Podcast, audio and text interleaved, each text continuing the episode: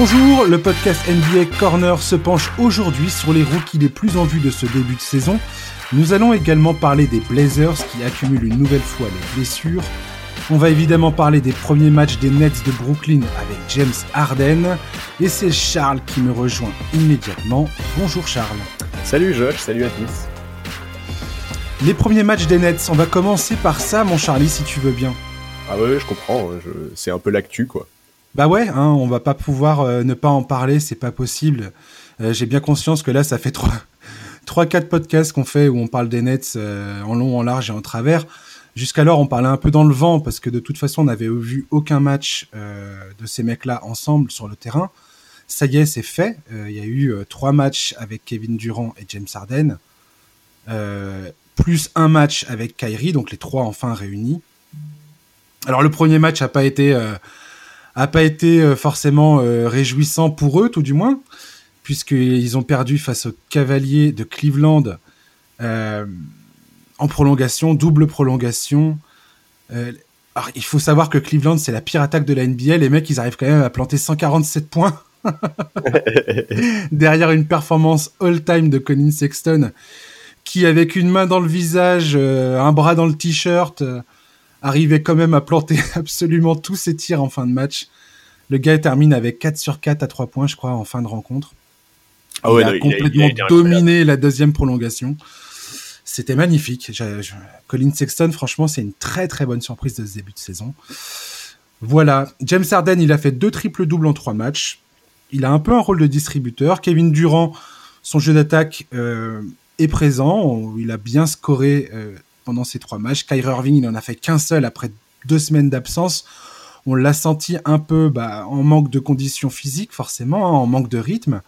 Voilà. Quels ont été. Euh, qu'est-ce que tu as ressorti de ces trois premiers matchs, Charles? Euh, alors déjà juste pour revenir sur le match contre les Cavs, aussi un petit mot sur Cedi Osman qui a fait un très bon match. Euh, écoute, alors ce que bah, L'association Arden Arden Durant, euh, voilà, il y a, pas de problème. Euh, c'est probablement ce qui peut se faire mieux euh, d'un point de vue offensif. Donc bon, leur association au début, effectivement, moi j'ai vraiment pas vu de problème. Maintenant, effectivement, on attendait tous le retour de Kyrie parce qu'on sait très bien que les, questions elles, sont principalement autour de ce sujet-là, de comment est-ce que, que, ce que Nash va gérer trois des plus gros taux d'usage de la ligne, de la ligue, pardon, comment Harden et Irving vont se répartir les responsabilités à la main, etc., etc. Bon, euh, sur, sur, le seul match qu'on a vu pour le moment avec le Big Free, donc celui contre les Cavs, ça a commencé par une forme d'orgie offensive comme on pouvait s'y attendre. Ils ont réussi, je crois, leurs dix premiers tirs. Euh, mais, mais le problème, c'est que voilà, défensivement, ça n'a pas suivi. Et donc, euh, bah, on connaît la règle en NBA. Quand l'adresse commence à chuter, si tu trouves pas les solutions défensives, les problèmes arrivent et c'est effectivement ce qui s'est passé notamment grâce euh, au, match énorme de Colin Sexton. Bon voilà, moi, moi le, ce qui m'a vraiment embêté dans ce match, euh, on en parlait un petit peu en off, c'est la timidité de Kevin Durant euh, dans les derniers instants du temps réglementaire. En, quatrième quart-temps, il a pas pris un seul tir dans les deux dernières minutes et moi ça j'avoue que je comprends pas trop parce que pour moi sur le papier, ce trio, enfin cette équipe, c'est celle de KD quoi. Euh, Détroit, a priori, c'est celui qui est le plus armé pour être le franchise player, d'autant plus que son retour de blessure est absolument magnifique et qu'on a retrouvé euh, le grand grand KD. Donc euh, voilà, écoute, moi, je pense que l'absence d'Irving dans un premier temps, c'était un mal pour un bien parce que ça a quand même permis à James Harden de s'acclimater, d'avoir plus de responsabilités sur ses premières rencontres, de prendre ses marques. Voilà, euh, j'attends de voir. Moi, je, suis dubitatif depuis le début euh, sur ce sur ce trio. C'est clair, c'est pas, c'est effectivement pas la NBA qui moi me plaît. Je préfère quand on, je préfère une NBA à, la saison dernière où c'est plutôt, euh, c'est plus équilibré sur le papier a priori. Mais mais voilà, j'attends de voir. Je suis je suis vraiment intrigué. J'attends de voir aussi comment les Nets vont s'en sortir. Est-ce qu'ils vont encore bouger pour éventuellement combler leur manque en signant d'autres joueurs euh, Comment comment est-ce qu'ils vont utiliser ce bac court euh, qui est de la dynamite mais qui pose aussi de vraies questions sur le plan défensif? C'est c'est pas simple, c'est vraiment pas simple. C'est pas simple de se faire une idée précise après si peu de matchs. C'est pas simple de de se projeter quoi. Oui, James Harden l'a très bien expliqué. Grosso modo, il prône la patience. Bien sûr. Euh, ce qui paraît complètement évident, étant donné que les mecs euh, ont à peine joué quelques, quelques minutes ensemble. Hein, on, en est là. on parle de minutes jouées ensemble pour le moment. Oui, oui. Et en soi, l'intégration d'Arden, pour le moment, ça marche bien, quoi, tu vois. Oui, ça marche bien. Effectivement, le, on en avait déjà parlé euh, dans le podcast précédent. La grosse question, c'est Arden, Kyrie Irving. Comment, euh, qui distribue le ballon? Ces deux joueurs qui ont vraiment énormément besoin d'avoir la balle pour euh, créer leur jeu, pour s'exprimer sur le terrain. Donc c'est vraiment la grosse, grosse question. Moi, je trouve que leur profil est, un peu redondant. Maintenant, c'est au, coaching staff et, à Steve Nash de trouver les réponses. On a aussi vu un truc assez intéressant dans, ce match face aux Cavaliers, c'est euh, aux Cavaliers, c'est l'utilisation de Kevin Durant au poste 5, au poste de pivot. Et je pense que c'est quelque chose à laquelle il va falloir s'habituer, notamment pour le, crunch time, le crunch time unit, le, 5 majeur qui va finir les matchs du côté des Nets. On sent bien que ça va être ça et pas autre chose. À mon avis, euh, quand bien même ils vont recruter des joueurs, ça c'est sûr et certain. Hein, c'est un effectif qui est absolument pas terminé. Euh, ça va encore beaucoup évoluer, je pense. Euh, il y a forcément des recrutements qui vont être faits avec des, à mon humble avis, euh, des, des, experts défensifs qui risquent de rejoindre l'équipe. Ah, il le faut. Il le faut. Oui, je pense à des, à des Michael Gilchrist, à des Randy Hollis Jefferson, des gars comme ça. Il va sûrement aussi y avoir des, des, intérieurs qui vont venir renforcer cette équipe. Après, je pense pas que ça va être des joueurs qui vont être capables de jouer justement ces fins de match. Euh, donc on verra bien. Effectivement, le duo Harden, euh, Kevin Durant, ils ont déjà les automatismes parce qu'ils ont quand même joué pas mal de temps ensemble à OKC. Et qui sont très potes. Et qui sont très potes. On voit que, franchement, les deux premiers matchs euh, des Nets, j'ai trouvé ça très intéressant à suivre. Ne serait-ce que pour leur jeu à tous les deux, comment. pour le coup, Durant et, Harden sont plutôt complémentaires, non? Ah oui, oui, oui, oui, je suis, alors je suis tout à fait d'accord, et, ils sont tout à fait complémentaires, et effectivement, il y a eu des phases de jeu sur les, les, premiers matchs où clairement on se demandait qui pouvait défendre sur cette association-là, quoi. Oui, et franchement, c'est très impressionnant, et, euh, et la force de frappe de ce duo est, a été évidente presque immédiatement, quoi. Ouais, ouais, ouais. Maintenant, j'ai hâte de voir si James Harden va continuer sur, euh, sur sa lignée, parce que tu parlais du fait que Kevin Durant est pratiquement pas pris de shoot euh, dans le quatrième carton face à Cleveland. moi, j'ai aussi été tout tout aussi surpris de voir que James Harden a fait un début de match extrêmement, extrêmement timide offensivement. Il a pratiquement pas pris de shoot pour commencer le match. Je ne sais pas si c'est quelque chose euh, qui a été vu ou pas avec, euh, avec Steve Nash et, et le coaching staff, mais on, voit qu'il a envie de bien faire, on voit qu'il a envie de distribuer le ballon, qu'il n'a pas envie de croquer la, gonfle plus que qu'il ne doit. Donc, est-ce qu'il va être, est-ce qu'il va être content dans ce rôle-là, je, ne sais pas. Bah, après, tous, disent pour l'instant, en tout cas, qu'ils sont prêts à faire les sacrifices nécessaires. Il, serait bête de dire le contraire, même. Bah voilà, il serait bête de dire le contraire, d'autant plus qu'Arden, il a quand même une image à remonter un peu, donc franchement, tu vois, s'il avait déboulé dans l'équipe et qu'il avait immédiatement réclamé des shoots, fait sa diva, etc., je pense que là, pour le coup, ça, ça aurait vraiment, ce serait vraiment mal passé. Écoute, voilà, moi, moi, je suis, d'accord avec toi. Je pense que Steve Nash, effectivement, a du boulot, mais que il peut, qui, mais qui peut tout à fait s'en sortir. En plus, il est épaulé par Mike D'Antoni, qui, on le sait, a, dont, la présence a pesé dans la volonté d'Arden de rejoindre les Nets. Bon, voilà, tu, parlais du fait que KD, euh, de, la, de, la, de la possibilité de KD pivot. Après, il faut, il faut bien être conscient du fait qu'en ce moment, ils n'ont pas non plus beaucoup le choix, quoi. C'est-à-dire qu'aujourd'hui, à l'intérieur, euh, les Nets, c'est quand même pas le désert, mais pas loin et mhm, d'ailleurs, et d'ailleurs sur les sur les premiers matchs, euh, sur les premiers matchs avec Harden et KD sans Kyrie, je pense que je suis pas le seul à m'être dit plusieurs fois devant les matchs. Euh, je suis désolé, mais c'est pas d'un Kyrie dont ils ont besoin, c'est d'un Jarrett Allen, quoi. Donc euh, bon. C'est sûr. Après, j'ai envie de dire aussi que DeAndre Jordan n'a pas été. moi, je l'ai trouvé étonnamment solide face aux Bucks, face à Giannis. Antetokounmpo. Ouais, je suis d'accord. Euh, Après, avec DeAndre Jordan, le problème, c'est plus sur la durée, quoi. Oui, et puis c'est quelqu'un qui ne joue pas les quatrièmes cartes en quasi. Bah non, non, non, bien sûr. Que tu peux pas te permettre d'avoir en fin de match parce que son, sa maladresse au lancer franc et puis le fait qu'il n'arrive pas à, créer du spacing. Donc, euh, voilà. Je pense que les Nets aujourd'hui euh, doivent disposer d'un choix plus large euh, en termes d'options défensives. On parlait du fait qu'ils allaient recruter potentiellement des joueurs. Donc ça, c'est une certitude. Hein. Sean Marks lui-même l'a dit. Hein. C'est pas du tout le produit fini euh, que, nous aurons en, fin de saison euh, qu'on a sur le terrain actuellement. Il y a Landry Chamette aussi, qui est présenté comme une future monnaie d'échange, même si ses performances, pour l'instant, depuis le début de saison, euh, n'aident pas le club à le, à le, oh, clair. à le vendre sur le marché des transferts. Euh, voilà, on va, on va voir un petit peu qui ils vont être capables de recruter, qui ils vont être capables de récupérer si jamais ils arrivent à échanger Landry Chamette, qui lui, pour le coup, n'a n'a plus aucune utilité dans cet effectif. Ils ont quand même des joueurs euh, qui sont pas mauvais. Je pense notamment à Bruce Brown, qui est un excellent défenseur euh, en homme à homme. Voilà. Je pense que c'est dans l'adversité que les Nets vont progresser, aussi bien dans le jeu euh, que dans les têtes, tu vois, euh, psychologiquement parlant, euh, savoir qui fait quoi en fait.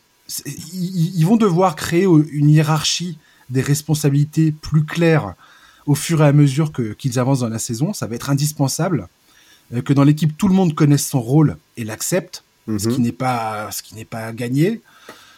Ils ont finalement assez peu de temps pour y parvenir parce que c'est pas un truc que même les quelques mois qu'ils ont devant eux, c'est très très court. Ah bah bien sûr, oui, oui, non, ça c'est clair. Et ils vont se retrouver face à des clubs en playoff qui, eux, ont déjà des certitudes euh, concernant justement cette hiérarchie et, les, et, et la distribution des rôles. Donc, on va voir un petit peu comment les Nets euh, vont réussir à découvrir qui ils sont et ce qu'ils veulent être euh, d'ici la fin de la saison. Et je suis d'accord avec toi, tu vois, un Big Tree euh, tel que les Nets viennent de, for de former, moi non plus, c'est pas forcément. euh, Je, préfère, avoir plus d'équilibre au sein de la ligue. Maintenant, j'ai envie de te dire, quand je vois les Lakers, à quel point ils dominent de la tête et des épaules cette saison, euh, bon, je me dis que c'est pas plus mal qu'il y ait peut-être une équipe qui, comme les Nets, qui peuvent peut-être vraiment le, servir d'opposition euh, réelle à, à cette équipe, quoi. Ah, C'est-à-dire que oui, si le, si le projet fonctionne, euh, si, si, si, si tout, enfin, si les étoiles s'alignent, euh, si les planètes s'alignent, Voilà. les, les Nets font figure d'énormes épouvantails. Écoute, voilà, moi je, suis- moi je suis assez d'accord. Il y a- J'attends quand même vraiment, vraiment les prochains matchs et notamment, euh, euh, je crois que c'est cette nuit qui rejoue. Euh, ouais, c'est ça, cette nuit ils rejouent les Cavs. Euh, voilà, j'attends de voir notamment euh, au niveau du temps de jeu, parce que sur le premier match qu'ils ont joué tous les trois, le temps de jeu était euh, pour Harden, KD et Kyrie était absolument colossal. Incroyable. 50 minutes pour Kevin Durant. Le mec, enfin, il revient d'une blessure au tendon d'Achille et il joue 50 minutes. Ouais. quoi. Non, et puis même 48 minutes pour Kyrie, qui, qui, tu vois, qui joue pas depuis un moment. Même Arden, quoi. Même Arden, 51 minutes. euh, bon, c'est- énorme. C'est vraiment énorme. Alors, on peut se poser la question est-ce que est-ce frapper fort pour le premier match? Est-ce que c'est parce que le roster est diminué? Est-ce que ça va se s'ajuster au, fil des semaines? On va voir. euh, On, va voir. Moi, je, j'ai hâte de voir comment ça va se passer. Vraiment, c'est tellement explosif, si tu veux, comme cocktail dans tous les sens du terme, que j'ai vraiment hâte de voir comment ça va se passer. ça peut vraiment partir dans tous les sens, cette histoire. Et c'est ça qui me. Je trouve vraiment que cette équipe est fascinante. Et que c'est une. On l'a déjà dit, on, on en avait déjà parlé quand il y avait les rumeurs. Et on s'était dit, toi et moi, clairement, les Nets, s'ils font cet échange pour euh, ramener James Harden, euh, c'est probablement une des histoires les plus. euh, les plus incroyables à suivre sur le, la durée de la saison, quoi. Ah bah c'est clair, parce qu'il y a y tout à faire voilà. En termes de construction d'équipe, de, de, partage des responsabilités, de tout ce, qu'on, tout, ce que, tout ce dont on vient de parler et évoquer, c'est, ça va être génial à suivre, clairement. Ouais, et puis je te dis, ouais, ce qui est sympa avec cette équipe, c'est qu'effectivement, il y a, y, y a beaucoup d'attentes autour du roster, mais il y en a aussi autour de Steve Nash, qui est quand même un des cerveaux du basket les plus, les plus impressionnants et les plus agréables à voir jouer qu'on ait vu euh, ces dernières décennies. Enfin, c'est, effectivement, il y a, y a plein d'éléments qui font qu'on a vraiment, vraiment hâte de voir ce que ça va donner. Et, et de toute façon, en fait, on, peut s'attendre à tout, en fait. C'est ça qui est fou Mm. avec cette équipe et avec la- cette association, parce que on parle pas juste de types qui sont brillants sur le parquet, on parle aussi de types qui, hors parquet, ont tout au long de leur carrière eu soit des polémiques, soit des, tu vois, soit des déclarations. Enfin, c'est vraiment des personnalités très atypiques. Tout peut se passer, en fait, vraiment, et c'est, et c'est cool. Ouais, complètement. En, sur et en dehors euh, du terrain, Bah ouais. les Nets, c'est, euh, une, une sitcom, quoi. C'est un feuilleton, c'est... Le rêve pour la NBA, quoi, si tu veux. Ah bah complètement, enfin, j'imagine même pas comment ils doivent être trop contents. Ouais, c'est clair. Euh, Ce que j'ai regardé, je crois que les, les, premières, les premiers retours des audiences des pour les matchs des Nets, c'est euh, clairement la poule aux œufs d'or. Quoi. Ouais, ouais. et voilà, et bon voilà, et on. Alors après, moi, le seul truc qui m'inquiète, si tu veux, un tout petit peu, c'est l'absence de, euh, entre guillemets, du gardien du temple, tu vois. C'est que si ça, si ça commence à mal se passer, si ça commence à déraper, s'il commence à y avoir des attitudes de diva, etc., qui va taper du poing sur la table, tu vois? Genre, je sais pas si t'as vu, mais euh, Udonis Aslem a fait une déclaration, une interview il y, a, il y a quelques jours en expliquant que euh, si James Harden était venu à Miami, il aurait été en permanence sur son dos, qu'il l'aurait fliqué, qu'il aurait limite dormi chez lui pour l'empêcher de sortir. Est-ce que à Brooklyn, il y a quelqu'un qui est capable de faire ce genre de boulot-là si, euh, tu vois, si le trio, si les stars commencent à avoir des attitudes qui sont pas compatibles avec une vraie force collective, quoi? Je pense pas, non. Bah voilà. Et, et je pense très, très sincèrement, et j'ai déjà dit euh, dans les podcasts précédents, euh, quand on parlait des Nets, je pense que c'est clairement Kevin Durant aujourd'hui qui, qui doit prendre ce rôle. Oui, mais est-ce qu'il le veut, tu vois? Ah oui, oui, non, bah, ça, ça c'est ça c'est une question qui se pose effectivement. Maintenant, moi je suis convaincu que tout ce qui s'est passé là euh, du côté de, de Brooklyn, c'est le signe et c'est la preuve que Brooklyn a désigné Kevin Durant comme le franchise player du, de- du club et que c'est aujourd'hui à lui de porter cette équipe euh, sur le terrain, mais aussi dans le vestiaire. Ouais, je, je suis Et que complètement s'il n'y parvient pas, bah, je veux dire, en plus, Kevin Durant, il commence à être sérieusement Enfin, il a l'expérience, il a, il a les titres, il a, il a tout ça, je veux dire. C'est à lui de faire ça. Ah bah c'est pour ça que Euh, pour moi sur le papier effectivement c'est le patron mais bon c'est pour ça que tu vois c'est pour ça que moi j'ai mentionné le fait qu'il ait pas pris un shoot dans les dernières minutes du quatrième quart-temps c'est que vraiment si tu décides de prendre à bras le corps cette espèce de, de stature de patron de la franchise que vraiment tu t'assumes en tant que euh, le voilà le, le go-to guy le franchise player celui qui va faire face à toutes ces responsabilités là tu peux pas te cacher sur le parquet parce que si tu te caches sur le parquet ça en dit long sur ta volonté ou non de- d'enfiler le costume si tu veux Pour moi, il se cache pas sur le parquet. On peut pas, on peut- je peux pas dire ça après un match non non mais Ou- bien sûr où, grosso modo, ils sont, enfin, ils sont en train de, de se chercher là. Donc, euh, et, et encore, on n'a pas fini de voir euh, des couacs et des, et des, et des matchs galères pour les Nets. Ça, c'est sûr et certain. Il va y en avoir euh, à l'appel. C'est Ah bah oui. évident.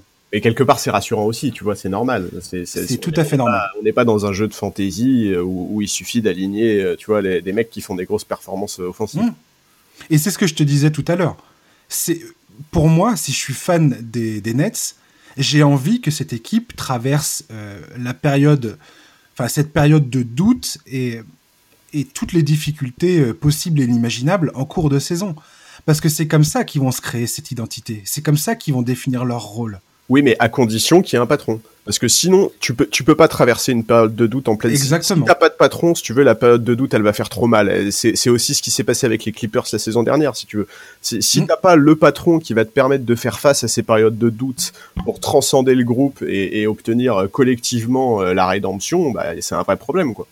Ah, c'est extrêmement inflammable. Ouais. Ah, c'est excessivement inflammable. C'est-à-dire qu'effectivement, euh, a, si personne ne prend euh, sur lui de, de, de, de tenir le vestiaire et de, et de s'imposer comme, le, comme la figure, on va dire, qui, imp- enfin, qui impose le respect aux autres, ça, oui, ça peut, ça peut vite complètement partir euh, en vrille, cette histoire. ça, c'est sûr et certain. Allez, on va parler des rookies. Et les rookies qui nous ont tapé dans l'œil, toi et moi. Je t'ai demandé de choisir trois rookies. J'ai fait la même chose de mon côté. Je te laisse euh, l'honneur de commencer, mon cher Charles. À toi. Euh, bah moi je vais alors c'est pas très original parce que je pense que c'est un rookie dont on a déjà beaucoup parlé euh, un peu partout depuis le début de la saison mais moi je vais commencer par parler de James Wiseman Oui, parce très que intéressant, James, Wise- James Wiseman. bah ouais très intéressant mais mais pas si facile euh, situation pas si facile pour les Warriors qui sont un peu dans un entre-deux entre la volonté de le développer assez rapidement et la volonté d'être rapidement performant également Bon, alors moi déjà il y a un élément dont il faut parler quand on évoque Wiseman parce que je trouve que c'est pas assez souvent évoqué, c'est que euh, en, en raison d'une suspension, ce mec-là n'a joué que trois matchs universitaires, c'est-à-dire qu'il a sauté un palier par rapport aux autres. Il a quasiment pas joué ses adversaires en NCAA et là il se retrouve déjà à affronter les meilleurs pivots du monde. Hmm. Donc- c'est un, bébé. Ben ouais, c'est ça. Et, et parfois ça se voit, ça se voit vraiment, notamment le match Ah bah, contre les. Lakers. Match contre les Lakers où il, il a vraiment, il s'est heurté à Anthony Davis, Marc Gasol et où on a senti que c'était quand même compliqué. Mais, euh, mais, mais voilà, ce, ce type-là a euh, tellement de qualité. enfin, c'est, je trouve que là encore, c'est un truc. Alors, c'est un truc que je vais beaucoup dire dans ce podcast. C'est difficile, c'est difficile de le juger. Alors, tu vas me dire que c'est un peu ironique de dire ça. Oui, on, peut, appliquer ça, on peut faire copier-coller sur tous les, tous les personnages dont on va parler. Euh, Exactement. Donc, sur tous les joueurs. c'est bon. Parce que, alors, ces, qualités, elles sont plus qu'évidentes, mais pour le moment, ces lacunes le sont également. Et ses défauts de placement, il fait un nombre de fautes très importantes. Donc voilà, c'est aussi pour ça que euh, se retrouve souvent à ne pas trop jouer dans les fins de match, dans les quatrièmes quart-temps, parce que bah, comme je l'ai dit un peu avant, euh, la franchise euh, veut veut rejouer les premiers rôles le plus rapidement possible. Donc voilà, pour terminer une rencontre aujourd'hui, les Warriors ont tout intérêt à se priver de Wiseman, parce que sinon ses adversaires exploitent trop facilement ses faiblesses. Mais, mais qu'est-ce qu'il est intrigant, quoi? Ce mec a du talent plein les mains. Vraiment, c'est impressionnant. Alors, son feeling pour le jeu, effectivement, est parfois défaillant. Mais il a toutes les qualités, pour moi, pour devenir à terme un des meilleurs pivots de cette ligue, quoi. Exactement. Moi, je, je prends énormément de plaisir à suivre Jim Wiseman depuis le début de la saison. C'est surtout pour, tout, pour tout ce que tu viens de, de dire. Toutes, les erreurs, toutes les erreurs qu'il fait, c'est assez c'est non, et puis sa relation avec Draymond, quoi. Moi, je ah, veux, à chaque match des Warriors, je veux une caméra isolée sur Draymond Green et James Wiseman. C'est clair. il faudrait un micro permanent sur ces deux mecs-là. Ouais. Et il y a eu, euh, il y a eu plusieurs, euh, enfin, il y a eu un audio assist l'autre fois dans, sur, euh, de la part d'ESPN où, où tu voyais Draymond qui était en train de lui apprendre un petit peu les ficelles du métier. Et c'était absolument génial. Ah, mais complètement. Et euh, Wiseman a, a, commencé la saison effectivement où tu voyais euh, qu'il était complètement perdu sur euh, un nombre incalculable d'actions. Sans compter que les Warriors ont quand même un jeu assez exigeant euh, collectivement en termes de distribution de balles. Bah ouais. Euh, faire la passe à, à celui qui coupe, trouver Curry qui se décale. tout ça, c'est extrêmement compliqué pour un jeune joueur qui ne, qui n'arrive pas à saisir euh, les, bah, les subtilités du jeu encore, et, notamment les réactions des défenses, parce que tu vois bien que les défenses aussi font exprès de, le, de lui faire perdre un peu la tête. Et, et, si tu réfléchis une seconde de trop en NBA, c'est mort. C'est mort. Bah tu perds le, ballon, tu fais pas la passe qu'il faut et, ça se termine en autre boudin quoi. Ouais, et même tu vois de l'autre côté du parquet, sa naïveté en défense l'empêche complètement d'exploiter au mieux ses capacités de dissuasion quoi. Complètement. Et tu parlais de ses fautes. Il tourne à 5,6 fautes toutes les 36 minutes par match. Ce qui est colossal. Et ce qui montre qu'il a besoin d'apprendre énormément de choses. Enfin, c'est, c'est, vraiment de, des, petits pas pour lui à, l'heure qu'il est. Il a tout à apprendre. Il, a, il, emmagasine il doit emmagasiner un nombre d'informations qui est absolument colossal. Ce qui est très très difficile. Cependant, ceci étant dit, le match contre les Spurs, il y a quelques jours de ça. Je conseille euh, à tous nos auditeurs de le re-regarder parce que c'est un match où justement James, James Wiseman a démontré, eh ben, une, enfin, une, vraie progression bah, dans, la lecture, dans la lecture du jeu, que, ce soit en défense et en attaque. Et, euh, et là, et là, tout d'un coup, tu vois le potentiel qui commence à, où tu dis ah, le jour où il arrive à, à faire ça de façon beaucoup plus régulière, papa, papa, papa, ça va être génial cette histoire. Ouais, je suis d'accord. Et, surtout que je te, dis, c'est en fait c'est le match qui suit juste, c'est celui qui est juste après celui contre les Lakers où justement pour le coup il vit un moment qui est très très compliqué. Et effectivement, c'est impressionnant de voir que dès le match suivant, euh, bah il s'adapte, euh, qu'il progresse. Enfin, c'est ouais, c'est c'est cool. Je trouve, en fait, je trouve que euh, il y a y a y a beaucoup d'éléments hors parquet chez ce mec qui qui laisse présager du bon. Tu vois, le, le sa relation avec Draymond Green, j'en parlais il faut vraiment se rendre compte qu'il se mange des savons absolument colossaux à chaque match. ah non mais à tel, à tel point que Draymond quand même s'est fait eh, Draymond s'est fait exclure cette nuit pour une technique alors qu'il parlait à Wiseman. Non mais en fait moi ce que j'adore si tu veux c'est quand même à une époque et dans une ligue où les first picks de draft ont parfois des égaux enfin les first quand je dis les first c'est pas le premier mais genre les, tu vois les premiers picks de chaque draft ont parfois des égaux euh, un peu mal placés et un peu importants. Wiseman euh, son début de carrière, je peux te dire que c'est un vaccin contre euh, l'égocentrisme, quoi. Le type se fait insulter à chaque rencontre par Draymond, mais c'est dans le bon sens, tu vois, c'est pour le faire progresser. Il le prend jamais mal. Il est, enfin, tu sens que vraiment le type est une éponge, quoi, qu'il est là pour apprendre. Et que, et que pour ça, bah, il est prêt, euh, il est prêt à se faire malmener par Draymond Green, qu'il est prêt, bientôt il va peut-être se faire malmener par Garnett, puisque apparemment Steve Kerr a fait des appels de pied à Garnett pour qu'ils travaillent ensemble. Bon, bah, trop bien, en fait, quoi. Genre, euh, en termes de mentalité, j'adore ça, quoi. Hmm, quand tu écoutes Draymond, il est, euh, il est aussi très, très dans, dans l'encouragement. Oui, oui, bien sûr. Bah, c'est un peu ça, Draymond, quoi. Il, manie euh, le fouet et le. Tu vois Ouais, ouais. Parce qu'à chaque fois, gros, ce qu'il lui dit en résumé, c'est Tu es capable de faire ça, sauf que tu ne le vois pas. Ouais, c'est ça. Tu n'as tu tu pas conscience que là, tu peux faire ça, ça, ça et ça, et que ça débloque tout. Et contre les Spurs, justement, moi, il y a un, un, moment, enfin, je suis désolé, chers auditeurs, je vais parler d'un moment très précis du match, mais je pense à une pénétration de Stephen Curry, où, gros, où les Warriors ont déjà joué la passe lobée à Wiseman. Elle, en tant que cible pour les passes lobées, Wiseman, c'est un. Ah bah, c'est le bonheur. c'est le bonheur absolu, quoi. Et, et Wiseman, tu sens qu'il a compris que c'était effectivement ce qui était en train de jouer. C'était la Marcus Aldridge qui était sur lui et que la Marcus Aldridge voit Stephen Curry pénétrer, se dit il va falloir que je monte sur lui, mais j'ai Wiseman dans le dos, il vient de me péter euh, quelques dunks sur le, sur, le, sur le museau il y a quelques secondes de ça, donc je ne vais pas y aller, parce que je, sinon ça va être la passe lobée et le dunk. Et, euh, et j'ai adoré ce moment-là, parce que Wiseman, rien que par son placement, il a rien fait, il n'a pas eu le ballon au final. Mais rien que par son placement, il a compris qu'il qui débloquait euh, le, passage au cercle pour Curry. Exactement, il, peut débloquer des espaces absolument incroyables, ça c'est, ça c'est clair. Et également une passe qu'il a faite en poste haut sur Draymond, qui était en train de faire un espèce de jeu à deux euh, loin du ballon. Et c'est Wiseman qui se retrouve en tête, en tête de raquette au niveau de la ligne des trois points. Et Draymond se met un moment à couper vers le panier. Il est tout seul, donc t'as as une seconde. T'as une seconde pour lui faire la passe. Si tu la fais pas, c'est mort. Il y a rien. Et, quand j'ai vu Wiseman faire cette passe dans le timing et Draymond marquer son petit lay-up tranquillou milou, euh, deux, points dans le, deux, points dans la banque, pareil, franchement, j'étais enthousiaste à, ouais. au, enfin, au-delà, quoi. J'étais, j'étais vraiment en joie, en joie de voir ça ouais, ouais, je comprends. Mais, mais voilà, je, pense sincèrement que le chemin va être long. D'abord parce que bah, former un grand, c'est souvent long, qu'il a du retard sur ses compagnons de QV, comme on l'a dit au début. Il a vraiment Pivot des et meneur. Pivot et meneur, c'est deux postes très difficiles. Exactement.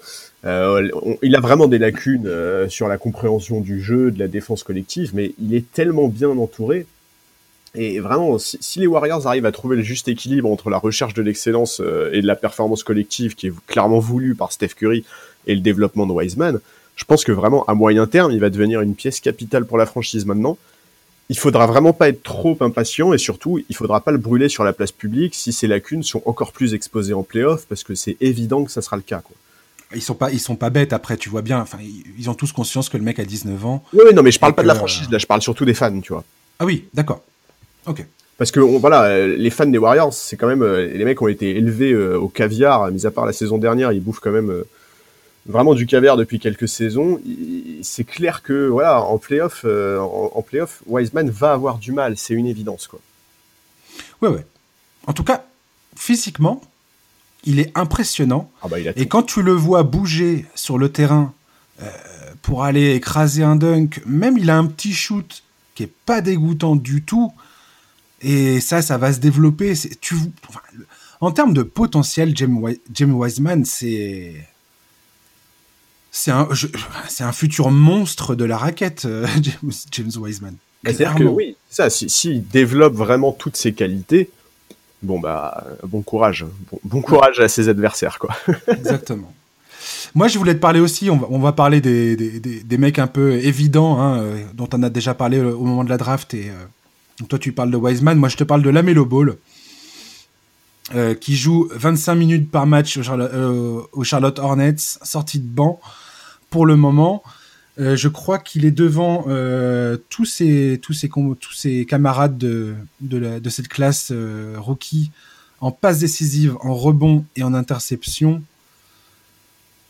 il m'impressionne énormément la Melo Ball.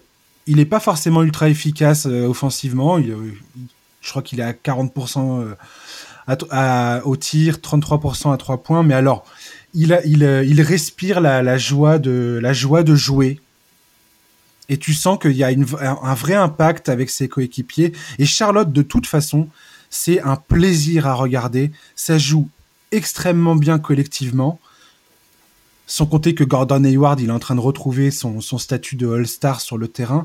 Franchement, euh, la Melo Ball Hornets, c'est un de mes gros, gros, gros kiffs de ce début de saison.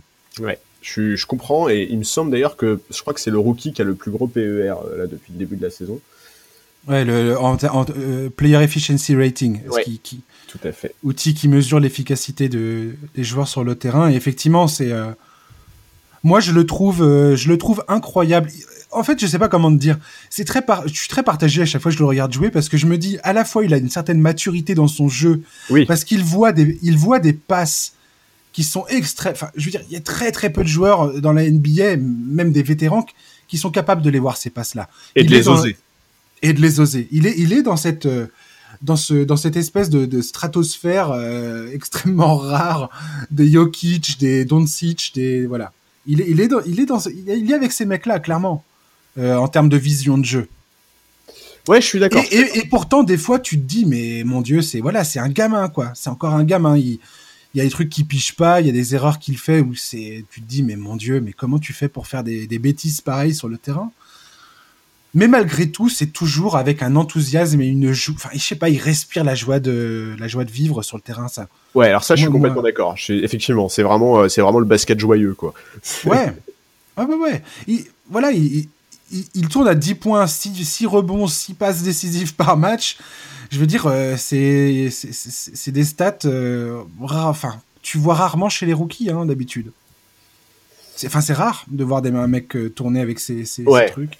Et, et l'impact sur ses, coéquipiers, tu le sens, que, tu, que ce soit Gordon Hayward, Miles Turner, Miles Bridges, pardon, Terry Rosier, même le coach James Borrego, tout le monde est, est complètement bah, je pense que ça doit être très agréable de jouer avec un meneur comme ça. Quoi. Ouais, ouais. Tu vois, ça c'est clair. Écoute, ouais, moi je suis d'accord. Bon, alors en fait, moi sur la Melo Ball, ce qui m'impressionne surtout, et ça pour le coup c'est un peu hors basket, mais bon, c'est vrai que sur le, sur le parquet, on, voit déjà un peu euh, le joueur que c'est. C'est justement, euh, c'est le fait que, c'est ce que je te disais en off, c'est qu'il ne tombe pas dans les pièges dans lesquels était tombé son frère euh, lors de sa saison rookie. Quoi. il s'éparpille pas hors terrain. Bon, alors après, c'est aussi parce que son père a probablement appris à moins l'ouvrir, euh, que les médias ont appris à moins lui tendre le micro. Mais, mais ouais, non, je, je, je le trouve, euh, je, je, le trouve vraiment impressionnant. Je, trouve qu'effectivement, euh, par plein d'aspects, il y a une vraie maturité dans son jeu, même si effectivement de temps en temps, il a un peu les filles qui se touchent et, et, tu sens que c'est quand même un gamin de la fratrie ball, quoi. Ouais, c'est sûr. Ouais. Et, mais ouais, non, c'est, c'est, en fait, c'est il est beaucoup plus, en fait, sa, sa production, son jeu, c'est beaucoup plus sérieux que ce qu'on nous avait euh, vendu, tu vois. Euh, on nous avait vendu un peu, euh, un peu pas, pas, le, pas le pas le joueur du cirque, mais tu vois le mec qui était vraiment capable, en fait, de dérégler complètement un collectif, tu vois. En fait. Le gars un peu feu follet qui. Ouais, c'est ça. Où, c'est très spectaculaire, mais c'est un peu du grand n'importe quoi aussi, quoi. Et surtout, c'est à ça que je m'attendais un peu. Voilà, moi, moi je hmm. m'attendais. C'est ça, surtout en fait, euh, avec le fait qu'il sorte du banc et donc qu'il se retrouve très souvent dans la seconde unit, moi je me disais un peu, bon bah tu vois, comment, comment est-ce qu'il va répondre à ça? Euh, Est-ce qu'il va réussir à s'inscrire dans le collectif ou alors au contraire, est-ce que ça va être, euh, bon bah voilà, c'est ballon entre les mains de la mélo et puis le reste, débrouillez-vous, c'est de toute façon, il va improviser quoi. C'est pas le cas du tout et, et effectivement, les Hornets sont hyper sympas à voir jouer. Et ça, c'est vraiment pas un truc que je m'attendais à dire c'est ça qui m'impressionne le plus en fait, Charles. Au-delà de ces, on peut parler de ces stats tant qu'on veut, on peut parler de tout ça. Euh, on, vient de le faire. Moi, ce qui m'impressionne le plus au final, c'est l'impact que la Melo Ball peut avoir sur l'identité d'un club, alors que le gars, c'est, il vient à peine d'entrer dans la ligue, quoi. Ouais. Et, euh, et tu sens bien euh, qu'il a une, je sais pas, une, espèce, il, il, il crée une espèce d'inspiration collective sur le terrain. Euh, qui est pas anodine. Enfin, faudrait pas prendre ça comme euh, comme acquis, quoi, tu vois. Ah oui, non, je suis complètement d'accord. Non, non, mais c'est clair, hein, ce, que fait la mélo. Euh, enfin, c'est vraiment, c'est du, haut niveau, quoi. C'est vraiment du haut niveau pour un rookie. il contribue dans énormément de secteurs. Bon, il a énormément de progrès à faire, évidemment, mais encore heureux. C'est un rookie. S'il faisait pas des erreurs de rookie, il y aurait un vrai problème, si tu veux. Et puis c'est un euh, gamin, enfin je veux dire, il, a, il est très jeune, euh, la Mélo. Mais bien sûr, bien sûr. Et, et comme on l'a dit tout à l'heure, il a un poste extrêmement exigeant. Tu le disais pour Wiseman pivot. Et très exposé, bah ouais. Et très exposé, donc euh, voilà. maintenant, je trouve que c'est très bien qu'un mec comme Gordon Hayward soit dans cette équipe, justement pour pour le driver.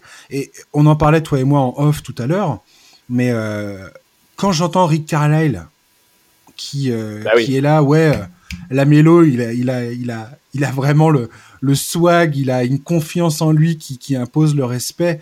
Et pour moi, c'est euh, c'est déjà le favori pour, euh, pour être rookie de l'année. Quand Rick Carlisle dit quelque chose comme ça, moi, je, je, je l'écoute ah bah très, très concrètement. ouais, mais je, suis d'accord, je suis d'accord. Donc, euh, ouais. Ouais, non, c'est voilà, c'est très bien mais vraiment, j'insiste, je pense que le, fait que je pense qu'il bénéficie de l'expérience précédente de Lonzo, si tu veux, tu vois. Vraiment, hein, ne serait-ce que. Euh, en fait, faut se rappeler de la saison rookie de Lonzo Ball. Hein, euh, tu vois, en temps normal, euh, il y a quelques saisons, Lavar oh, se serait répandu en interview pour expliquer que c'était une honte que son gamin soit pas titulaire, que Devon Tegram était nul comparé à lui, etc., etc. Pour l'instant, on n'est pas là-dedans, et, et, tant mieux. C'est ultra positif pour le joueur parce que au final euh, les, perdants, enfin le perdant de, de, de, de, toutes les diatribes de, de Lavar Ball, ça a toujours été ses gamins. Bon bah voilà, euh, là pour le moment, euh, le basket s'exprime et, et, c'est super comme ça quoi. C'est vrai que pour le coup, la Mélo, contrairement à Lonzo, a cette chance de ne pas avoir papa dans les pattes quoi. Ouais ouais, mais, mais je, je pense aussi que c'est parce que si tu veux, Lonzo a su à un moment euh, envoyer péter son père, envoyer péter les associés de son père. Euh, voilà, je, pense que vraiment, il bénéficie aussi de ça, à mon avis, la. Bah oui, oui, tout à fait. Tu vois bien que, enfin, il y a au, tout, début de la carrière de Lonzo Ball, euh, Lavar était de toutes les émissions ah, de, talk show sportifs. Ah, en, tant que fan des Lakers, je te le dis, c'était un enfer. Hein. Ah, mais c'était insupportable. C'était clairement insupportable. le mec, il était là à participer à, participer à des exhibitions de catch et tout. Enfin, c'était. Ouais, ouais. Et puis si tu veux, ça avait une C'était grotesque au final. Voilà, et ça avait une répercussion assez terrible sur son gamin parce que. oui, Il, le il, le traînait à ses événements en plus. C'est ça qui est horrible. Ouais, et puis les, les fans, euh, tu vois, reportaient leur détestation du père sur le fils. Euh, euh, tous les meneurs de NBA voulaient se farcir Lonzo pour faire taire le père. Enfin voilà, aujourd'hui on n'est vraiment pas du tout dans ce contexte-là pour la mélo et c'est vraiment super c'est une très bonne chose. Ton deuxième rookie, Charles alors, mon deuxième rookie, écoute, moi j'avais bien envie de parler de Precious Ashiwa. Ouais. La nouvelle trouvaille intérieure du hit. Euh, c'est pas possible cette, cette franchise, quoi. Ouais. Écoute, statistiquement, il fait pas une saison rookie exceptionnelle, mais, euh, mais moi vraiment, euh, son profil m'intrigue énormément. C'est, ce mec a tout pour devenir un enfer pour les attaques adverses. Vraiment, il a tout ce qu'on peut attendre d'un bon défenseur intérieur à notre époque, et pas seulement euh, sa densité physique, sa mobilité. Enfin, c'est vraiment, euh, je, je pense qu'à terme, je vais probablement devenir très fan de Precious Ashiwa. Ouais, moi j'ai l'impression que ce mec-là a été créé dans un laboratoire Papa Riley en fait. Ouais, alors moi aussi, mais je trouve que du coup c'est un peu piégé parce que depuis le début de la saison, on n'arrête pas de le comparer à, Bad, à Bama Debayo, euh, notamment en raison de leur profil physique. Mais euh, je trouve ça un peu dur, quoi. Euh, Bam, il est bon. Avant, avant d'avoir les qualités, notamment offensives de Bam Adebayo, on va lui laisser du temps à Precious. Mais euh, et d'ailleurs récemment, Spolstra s'est exprimé sur la possibilité de les aligner ensemble, enfin de les associer dans la raquette, ce qui a priori ne devrait pas arriver dans l'immédiat. Mais mais ouais, c'est pour moi. Alors déjà, je vais te dire un truc. Je pense que tout, à mon avis, pas grand monde va être d'accord, mais pour moi, c'est déjà le meilleur rebondeur de sa cuvée devant un mec comme Wiseman. Parce que son placement sur les rebonds. carrément. Oh là là là là. Sur les rebonds offensifs, c'est un calvaire, hein, ce type. Hein, genre vraiment. Ouais, ouais, ouais. Et bon. C'est ouais, moi je, suis vraiment vraiment hyper intrigué. Alors euh, on se rappelle en plus que la saison, pour rester dans la comparaison avec Bama Bayo, la saison rookie de Bama Bayo était assez timide également. Il a, il a explosé lors de sa troisième saison. Et, moi je, je, vois un peu un cheminement pareil pour Achiwa, pas du tout dans le sens où il va devenir Bama Bayo, mais dans le sens où je pense que sa maturation va être un peu lente. Là, il profite quand même vachement euh, des nombreuses absences de ses coéquipiers, qui d'ailleurs expliquent aussi en partie le début de saison compliqué du hit. Mais, euh, mais ouais, non, euh, je, suis vraiment, voilà, je suis hyper intrigué. c'est intéressant d'ailleurs de noter qu'il a ce mec-là a vraiment profité de l'absence pour suspension de Wiseman pour se mettre en évidence en universitaire avec les Tigers de Memphis. Mmh. Et, et, voilà, c'est il a énormément de progrès à faire en attaque parce qu'il prend pas du tout les bonnes décisions pour le moment, mais alors vraiment défensivement, pouf, bon courage pour attaquer sur ce mec-là et sur Bam. Enfin, bon courage pour attaquer sur les intérieurs du hit dans les années qui viennent. Ouais, tout à fait. En tout cas, il a une, il a une énergie incroyable euh, sur, le, sur le terrain. Euh, ses capacités athlétiques, il n'y a aucune, euh, aucun doute sur le fait que si il développe son jeu et que tu associes ça avec justement son, son, physique assez exceptionnel, ça va faire mal, quoi. Et au gros, est-ce que c'est pas la meilleure preuve que voilà, tu as des équipes où tu sens que le, les mecs qui font le scouting, ils savent ce qu'ils font quoi. et, et, au hit, c'est le cas.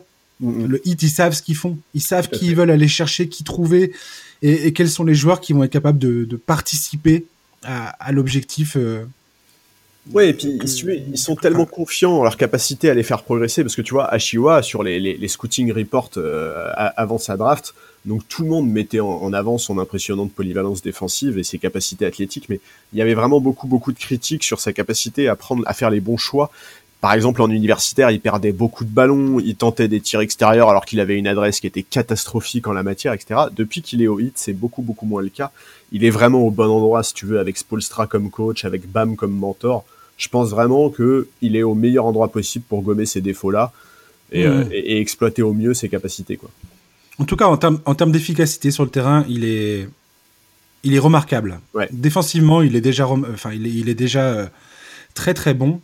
franchement, je suis très impressionné. Pareil, tu sens une, une vraie compréhension de ce qu'il est en train de faire euh, et de son, dans son placement et ainsi de suite.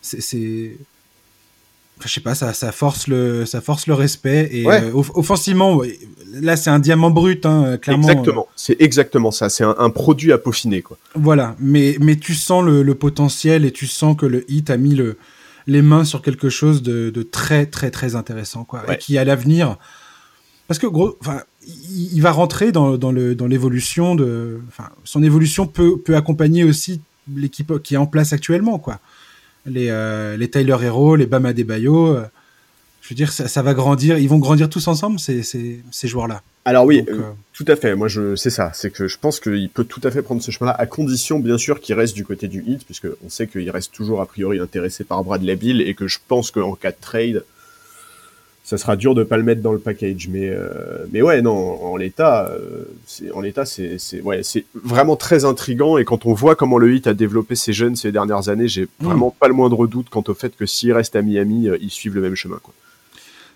Comme tu l'as dit, ça dépend après voilà de l'appétit, de l'appétit du Heat par rapport à son potentiel et, et la volonté d'aller gagner un titre maintenant, quoi. Effectivement, si, si tu mets ce mec-là dans un deal pour Bradley Bill, bon, bah, tu le fais, quoi. Oui, voilà. Si, tu penses que ça te permet vraiment de passer euh, la marche supérieure et te rapprocher d'un éventuel titre, je pense effectivement aujourd'hui que tous les, tous les contenders à l'Est, après ce qui s'est passé du côté de Brooklyn, sont probablement en train d'essayer de réfléchir à comment, euh, comment se renforcer à un moment ou à un autre, quoi. Du moins d'explorer les options, c'est évident. Mais, mais voilà, euh, ce mec-là vraiment euh, à surveiller pour l'avenir parce que, euh, parce que incroyable quoi. Hmm. Voilà, ça, ça n'enlève pas le, fait que Precious Ashiuya, tu le prononces beaucoup mieux que moi. Hein. Ashiwa. Ashiwa. Non mais c'est compliqué, hein. on va l'appeler. Ouais, franchement c'est pas facile, on va l'appeler Precious. ça n'empêche, ça n'empêche que ce joueur-là est un joueur à suivre dans les prochaines saisons. Ouais. Tout, tout à fait d'accord. Euh, mon petit rookie à moi, mon deuxième, c'est Desmond Bain, qui évolue au Memphis Grizzlies. Gros, gros shooter à l'université. Et gros, gros shooter en NBA. Ouais, c'est ce que j'allais te dire. J'allais te dire pas qu'en université. Euh, franchement, il est incroyable. Notamment la variété des tirs qu'il arrive à proposer sur un terrain. C'est assez incroyable. Alors que ce soit en catch and shoot, sa façon de, de pareil, de, de, faire une passe, de d'aller se repositionner sur le terrain pour se, se rendre disponible à trois points, euh, les pull-ups, de toutes les manières, ce, ce, ce joueur est impressionnant. Comme euh, tous les rookies, tu peux tomber sur un match de Desmond Bain où le gars va rien faire du tout, va rater, va rater ses tirs, va faire euh, voilà. c'est normal. Et c'est tout à fait normal. Mais alors quand il est en rythme, waouh, waouh, c'est une torche humaine, quoi. le, type a été drafté en 30e place. Hein. C'est le dernier, le dernier mec choisi du premier tour. Ouais. Et il rentre, pour moi, pourquoi je voulais parler aussi de Desmond Bain particulièrement, euh, il rentre pour moi dans le dans la dans la brillance des Grizzlies concernant le la reconstruction de cette équipe ces dernières saisons. Je, suis d'accord. Ouais, c'est incroyable. Elle est incroyable ce que fait Memphis. Et il y a un autre gars qu'ils ont pris dans cette draft que je voudrais citer maintenant, c'est Xavier Tillman Senior. Un intérieur de petite taille. Le gars fait 2 mètres 3, grosso modo. C'est un peu un Draymond Green light à qu'il est. Mais il a un shoot. Il est très très bon en défense. Il a euh, il a une vraie lecture du jeu, ce Xavier Tillman senior. Il a une vraie maturité dans son jeu et et j'adore, j'adore son sens de la passe aussi. Faut, faut, enfin, il trouve des passes où tu te dis waouh. Euh, ce, ce, rookie est capable de faire de faire ça vraiment? Et voilà, je, franchement à Memphis, les pièces qui sont en train de, de, s'emboîter les unes aux autres. Mm, mm. Je trouve ça incroyable. Je te l'ai déjà dit à toi, je crois, dans un podcast. Si aujourd'hui je dois me, me, pencher sur une jeune équipe euh, et la suivre pour les cinq prochaines années à venir, je choisis les Grizzlies. Ouais, mais je, comprends. Et effectivement, euh, ce qu'ils font, ce qu'ils font est, vraiment, enfin, leur, reconstruction est vraiment, vraiment remarquable. Euh, voilà. En, plus là, depuis le début de la saison, ils ont eu beaucoup d'absents sur les premières semaines de compétition. Ça les empêche pas d'avoir un bilan positif et d'être dans les 8. Preuve que la belle histoire de la saison dernière était clairement pas sans lendemain. Et, voilà, euh, comme tu le dis, euh, en fait, dans leur malheur, euh, dû à cet enchaînement de blessures, il y a des points positifs et c'est notamment effectivement l'émergence de ces jeunes. à commencer par, par Desmond Baines, qui aujourd'hui, bah, aujourd'hui, sa, place dans le roster va, va, va, enfin, la question de sa place dans le roster va vraiment se poser parce que en l'absence de Jamorant notamment, il a pris beaucoup de responsabilités, notamment offensives. Il, a sorti quelques très très bons matchs, notamment contre Boston. Exact. Enfin voilà, euh, aujourd'hui, ouais, je, comprends vraiment cet intérêt pour pour le travail des, Grizzlies et, je suis vraiment très très content de voir, si tu veux, que tu vois l'année dernière ils étaient un peu, c'était un peu le tu vois l'équipe intrigante quoi, celle qui faisait plaisir à tout le monde autour des, performances de Jamorant, euh, dont on a longtemps envisagé la qualification en playoff, etc., etc. Et, voilà, aujourd'hui, il confirme et c'est vraiment, c'est très cool de voir ça quoi. Hmm, grosse, c'est clairement, il a toutes les qualités euh, du franchise player. Ouais, ouais. Il y a Jaren Jackson Jr., on oublie que ce mec-là ne joue pas à l'heure qu'il est. Bah, c'est ça. il a encore grandi, je crois qu'il fait 2m13 maintenant. et ce joueur, c'est enfin excellent défenseur, capable de tirer à trois points. Enfin, c'est c'est le parfait complément de Jamorant. T'as Brandon Clark, t'as des mecs comme Tyus Jones, Grayson Allen et j'en passe. Enfin, je veux dire, cette équipe est un modèle de construction avec des jeunes talents qui sont complémentaires. Alors, bien évidemment, il y aura des décisions difficiles à prendre à l'avenir euh, qui seront influencées, comme pour tous les clubs, par la masse salariale et c'est toujours compliqué pour un petit marché comme les Grizzlies. Mais, euh, mais cette équipe, elle est, elle est géniale. Et, et tu, tu, tu viens de le dire. L'an dernier, on était là en train de, de les attendre en playoff, en train de se dire est-ce qu'ils vont y arriver, est-ce qu'ils vont pas y arriver? Tu te rends compte, enfin, tous ces gars-là, ils ont, ils ont la vingtaine. Et on est bah déjà en train de, de les voir euh, magnifiques en playoff, tout ça. Enfin, Mais c'est ça qui est fou, c'est que Jamorant et Jaren Jackson n'ont que 21 ans, quoi. C'est ça. C'est incroyable. J'adore cette équipe. J'adore Jamorant. C'est franchement, franchement, il faut, il faut regarder les Grizzlies. Regarder des matchs des Grizzlies, chers auditeurs. Ouais, ouais, je suis, je suis d'accord. Et regardez Jamorant parce que c'est vrai que tu vois Jamorant, toi et moi, une des premières fois où on en a parlé, c'était, euh, c'était, c'était sur, sur, sa saison universitaire et vraiment le, le, profil du type était intrigant, ses performances étaient intrigantes, mais en même temps, on pouvait pas s'empêcher d'avoir des doutes, tu vois. Exactement. Est-ce qu'il sera capable de reproduire ça en NBA parce que les défenses ne seront pas pareilles, parce qu'il sera attendu? Euh, ben, Incroyable en fait. Quoi. Jamorel est absolument monstrueux. quoi. Mon choix de match euh, l'autre jour, c'était euh, Grizzlies Suns et j'ai pas été déçu une seconde. Le face-à-face Morent, Chris Paul, waouh. Ouais, sympa. Et, franchement, Morent, une, pareil, il a, il a vraiment le basket dans les veines, ce joueur, quoi. C'est, il est impressionnant. Non, et puis il a peur de rien, quoi. Moi, j'adore, tu vois, ces meneurs ultra athlétiques qui rentrent dans tout ce qui bouge. Enfin, c'est vrai, c'est. Ah, mais il est tellement généreux, tu vois. Il pourrait bouffer le ballon en permanence tellement il est fort euh, dans tous les compartiments du jeu, quoi, offensivement. Il est capable de tout faire, de pénétrer, de shooter, de, de, de, jouer en ISO, de tout faire. Il y a rien qu'il sache pas faire, Jamoran, pratiquement. Je suis d'accord. Et il est, il est, il est là, il part, il, fait tourner la balle. c'est un excellent meneur de jeu. C'est vraiment un vrai meneur de jeu. Il a ça dans le sang, tu le vois, quoi. C'est ouais, très très beau. Ton troisième rookie, Charles, faut qu'on avance. Euh, alors, bah, pour faire plaisir euh, aux Knicks, je pense que je vais oh. parler d'Emmanuel Quickley. Oh c'est alors euh, c'était clairement pas le rookie le plus attendu des Knicks. Hein. Honor qui revenait plutôt à Obi Topin, quoi, qui était sélectionné beaucoup plus haut que lui. Je crois que Topin mhm. c'est huitième choix et Quickley c'est le 25e. Euh, mais voilà, sur le début de saison euh, plutôt réussi des Knicks, il est a priori celui sur qui les espoirs des fans reposent en grande partie. Il est évidemment pas le seul acteur de ces bons débuts. Hein. Randall et RJ Barrett notamment font dans l'ensemble un très bon boulot, mais je pense que c'est surtout Thibodeau qu'on peut créditer de, ce bon début, mais euh, mais ouais non Quickley moi il m'impressionne quoi, euh, il m'impressionne bah, alors il m'impressionne pour le moment en sortie de banc parce que le titulaire euh, il me semble que c'est toujours Elfrid Payton. Mais mais mais ouais, il, il, lui arrive déjà de terminer les rencontres et ça en NBA c'est quand même ce qui est le plus important. Et, c'est pas très étonnant parce qu'il apporte vraiment énormément de choses qui manquent à cette équipe, euh, que ce soit à la création ou en termes d'adresse. Alors en termes d'adresse, pour le moment, c'est pas exceptionnel. Je crois qu'il est euh, à 33 ou 34% à 3 points, mais c'est un joueur dont on sait qu'il peut s'améliorer en la matière. Euh, à Kentucky, euh, lors de sa saison universitaire, il tourne à plus de 40% à 3 points, à plus de 90% au lancer franc, quoi. Et ce que j'adore, moi, c'est que Thibodeau lui laisse vraiment carte blanche. Euh, il sait qu'il est peut-être en manque de talent offensif, de talent offensif, pardon, et qu'il peut pas se permettre de brider un meneur du profil de Quickley. Et donc Quickley se fait vraiment plaisir, et notamment sur ses flotteurs que j'adore. Excellent. Et, euh, et, ouais, non, euh, voilà, moi je, je, suis vraiment, je suis très content de voir ça. En plus, ça solutionne quand même un problème récurrent du côté de New York ces dernières années avec la quête d'un meneur fiable. Il y a eu les expériences Moodienne, Tilikina, Dennis Smith Jr., Payton.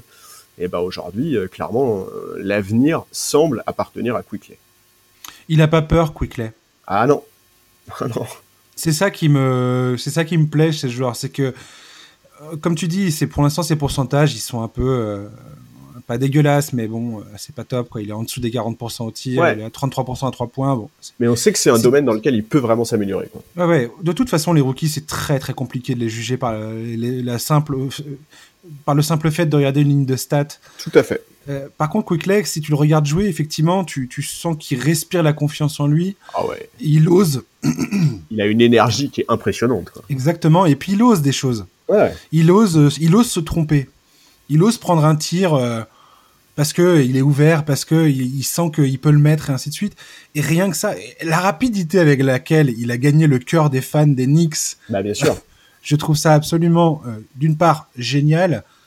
Je suis pas surpris parce qu'effectivement, il est, il est, il, est cool à voir jouer, quoi. Ouais, ouais, ouais. Vraiment, il est, il est vachement énergique et ça, pour le coup, tu vois, pour un coach comme Thibodeau, pour qui la notion d'effort est capitale, c'est hyper important.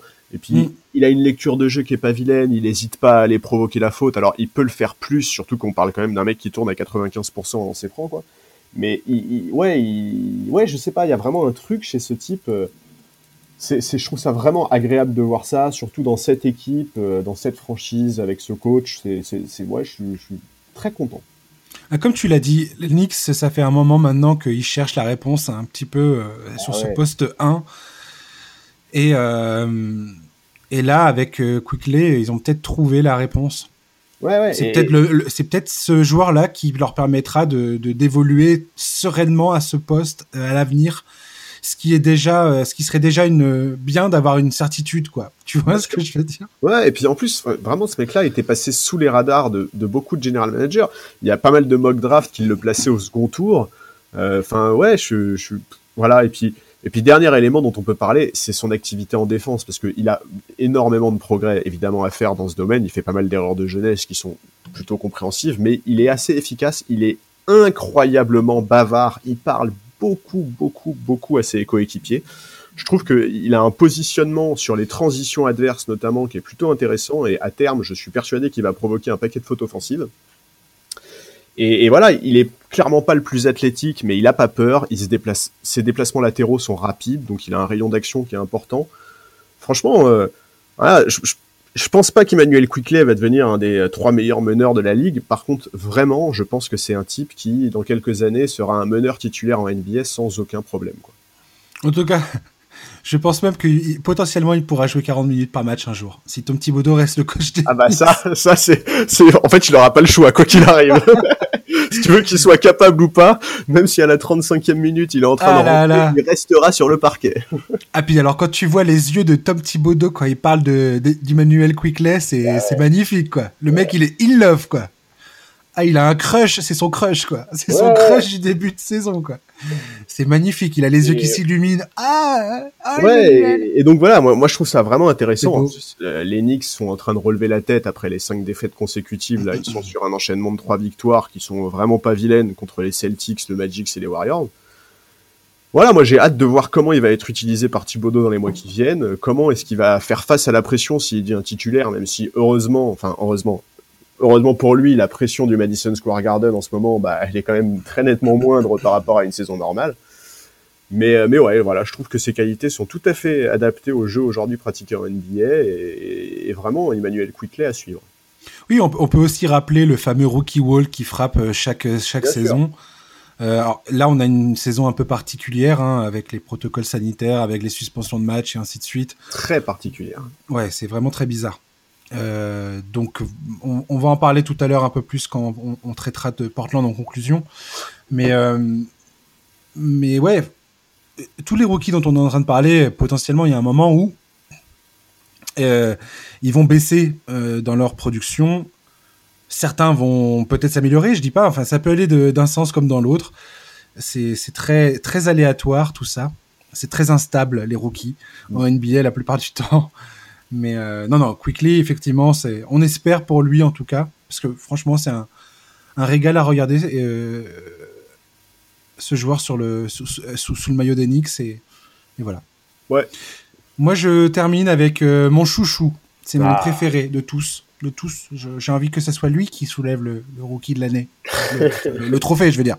qui soulève celui qui, qui, sera nommé, tu vois. Tu ah, il risque d'avoir du mal, sinon.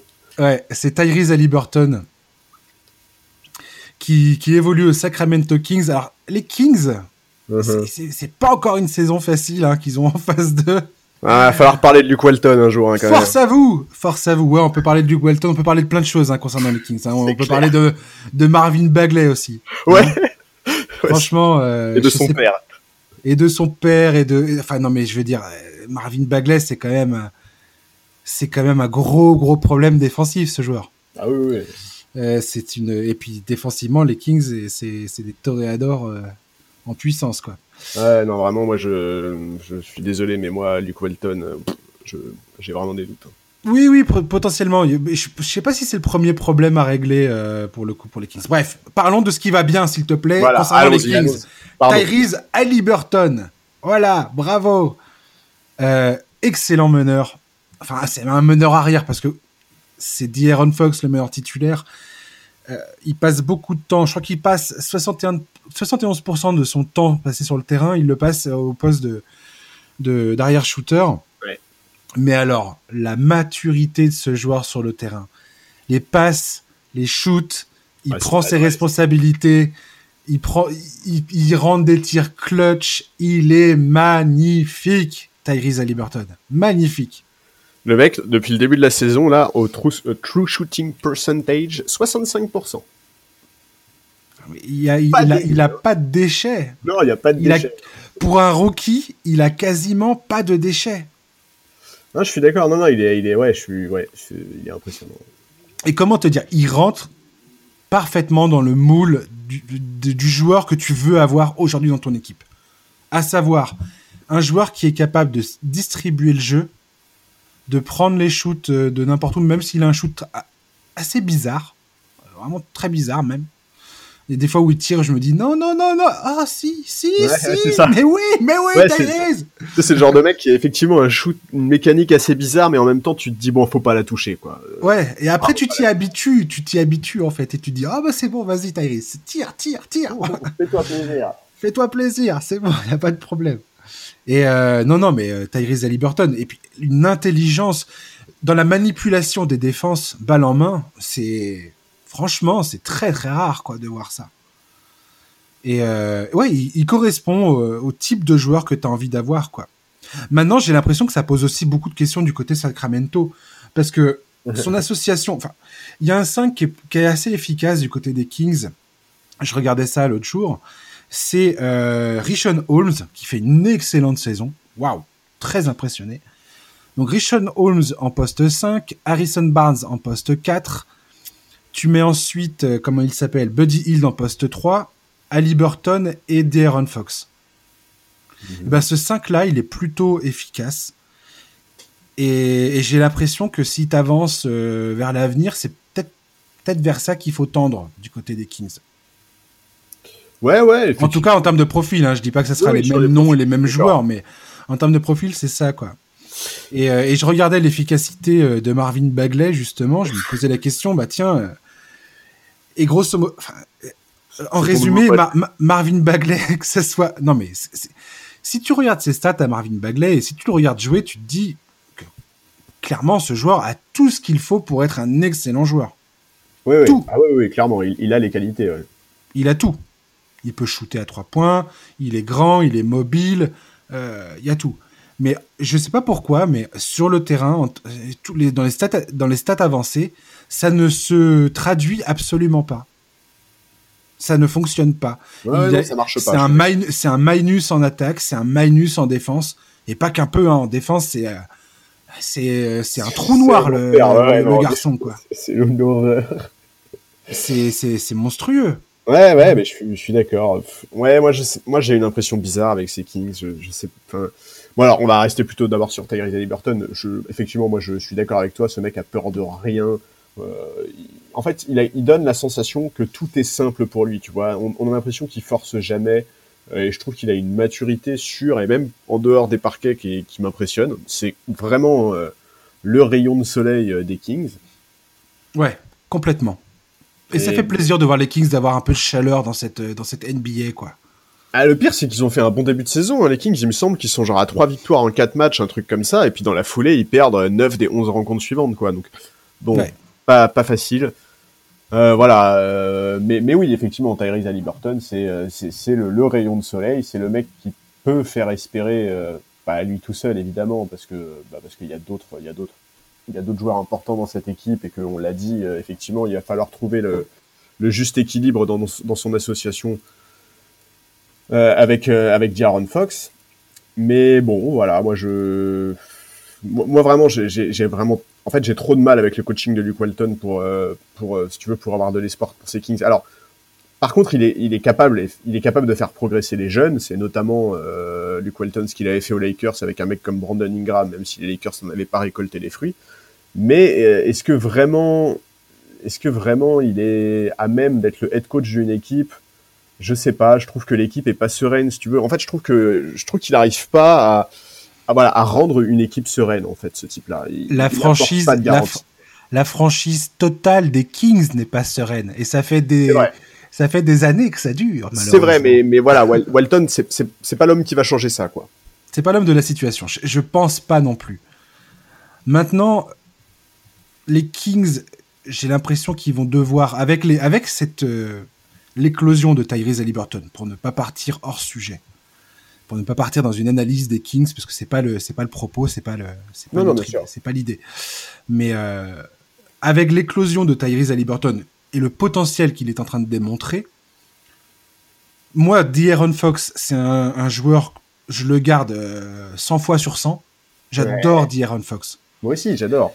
Euh, je pense que c'est un excellent joueur et, euh, et j'en ai marre de le voir évoluer avec, avec des, avec des, gars qui, euh, qui ont quand même des sérieux problèmes quoi en termes en d'efficacité et ainsi de suite. Et voilà, Ali Burton, dit Aaron Fox, tu construis autour de, mecs comme ça. Parce que c'est j'ai l'impression que c'est, pour le coup, on parlait de Quicklet à l'heure où, où tu t'as pas trop de questions à se poser. Bah voilà, Ali Burton, dit Aaron Fox, c'est des mecs, c'est des, des valeurs sûres pour moi. Oui, je, suis complètement d'accord avec toi. Maintenant, dit Aaron Fox, euh, tu vois combien de temps est-ce qu'il va supporter cette situation-là? On sait très bien que c'est un meneur qui est ultra compétitif, qui est très ambitieux. Euh, voilà, euh, aujourd'hui, il, est, il est dans quoi? D'Aaron Fox, il est dans sa quatrième saison. Euh, les Kings sont euh, avant-dernier ou avant-avant-dernier à l'Ouest. Combien de temps est-ce que cette situation-là, il va l'accepter? Bon, là, là, on est encore en train de parler des, des Kings, alors que c'était pas l'objectif. Mais, mais bon, je, suis d'accord. Moi, sur le papier, effectivement, l'association Ali Burton, Tyre, Tyre, DeAndre... D'Aaron Fox. Fox. Pardon euh, m'intrigue énormément et, et, je pense effectivement que c'est le genre d'association sur lequel tu peux compter pour l'avenir. Maintenant, euh, il faut pas non plus que la franchise laisse euh, pourrir la situation euh, d'un point de vue collectif, quoi. Tu vois, euh, je pense sincèrement que Fox va pas accepter ça pendant des années. Quoi. Je pense qu'il va falloir clairement, un moment ou un autre, penser à. C'est quoi la valeur de Marvin Bagley aujourd'hui sur le marché des transferts? Bah, honnêtement, je sais pas, parce qu'en plus, comme comme il y a eu des histoires sur Twitter avec le père de D'Aaron Fox et tout, honnêtement, je sais pas quelle est sa valeur aujourd'hui, mais je, je pense pas qu'elle soit très élevée, quoi, malheureusement. Ouais. Si tu veux, en plus, aujourd'hui, je, je, crois que Bagley, il me semble avoir lu qu'il faisait sa pire saison euh, statistique, euh, en, au moins au niveau des points, au niveau, au, au niveau de l'adresse et tout. Bon. Ah, mais il est, le, il ce joueur est persuadé qu'il est mal utilisé euh, par ouais. Luke Walton aux Kings. Bon, euh, j'essaye pas de, de- d'enlever les responsabilités de Luke Walton, mais bon, il y a un moment euh, aussi, euh, je sais pas, enfin, Non, mais moi, je suis d'accord, hein, j'ai beaucoup de mal avec Marvin Bagley aussi. Marvin Bagley, il va falloir qu'il se regarde dans la glace et qu'il euh, qu'il comprenne qu'il a, il a quand même. Et de toute façon, il arrive en NBA avec euh, avec cette cette grosse interrogation concernant sa défense. Et il ne fait que Oui. confirmer le fait que c'est quand même une sacrée purge en défense, quoi. Excusez-moi, ça y est, je l'ai dit. C'est une purge défensive, ce mec. Non mais en fait, mais même en termes d'état d'esprit, tu vois, je trouve que, enfin vraiment ouais, je, je, je trouve qu'il colle pas à ce roster, tu vois. Je Et puis il se prend pour quelqu'un d'autre. T'as pas cette impression-là, Charles? Si un peu, mais tu vois, genre même même Ah, sur mais- le côté euh, fonceur, pas froid aux yeux, etc. Je trouve que je trouve qu'il il colle pas au moule, quoi. Voilà, D'Aaron Fox Mm. et Tyrese Haliburton, pour moi, c'est vraiment ça qui les caractérise, tu vois, c'est que ces mecs-là n'ont peur de rien, qui sont là, ils veulent tout défoncer et ils s'en donnent les moyens. Et Marvin Bagley, en fait, je sais pas ce qu'il veut, quoi. Hum, tu- vois un mec à la dalle comme Rishon Holmes. Ouais, le voilà. gars, le- ce joueur a commencé aux Sixers en sortie de banc. Euh, Il jouait à peine et, euh, et à force de travail, à force de bah, d'énergie, de, de, de- il, il y est parvenu, tu vois. Il a réussi. Aujourd'hui, tu le vois au Kings. Son histoire à Holmes, elle force le respect. Franchement, tu ne peux que respecter ce joueur-là. Il est, Ouais, enfin, il est, il est, il est, il est, il, il- c'est devenu quelqu'un de, enfin, c'est devenu un joueur qui compte, du moins dans son dans son club, quoi. Et, euh, et Oh, c'est Bagley, clair. t'as Ouais, je l'aurais t'as- dit, là, ouais. Bagley, t'as l'impression qu'il il se voit déjà magnifique alors qu'il a encore tout à prouver, quoi. Et entre, entre les, les, les coups de gueule de Buddy Hield par le passé, Marvin Bagley aujourd'hui, euh, cette espèce de, de tension qui a l'air qu'on sent, qu'on perçoit euh, dans les coulisses. Alors, Je sais pas, les Kings. euh, Est-ce que après on peut compter sur le front office des Kings et sur le, le propriétaire pour euh, par- participer à apaiser tout ça? Ouais, on, on rigole, ouais. ouais, on en rigole, ouais. On en rigole. Bon. C'est triste, hein, mais Bref. on en rigole. Ouais, c'est triste, ouais. C'est triste. Mais voilà, Tyrese Haliburton, petit rayon de soleil pour, le, pour, pour les fans de Sacramento. Et voilà, j'espère qu'il va leur apporter du bonheur.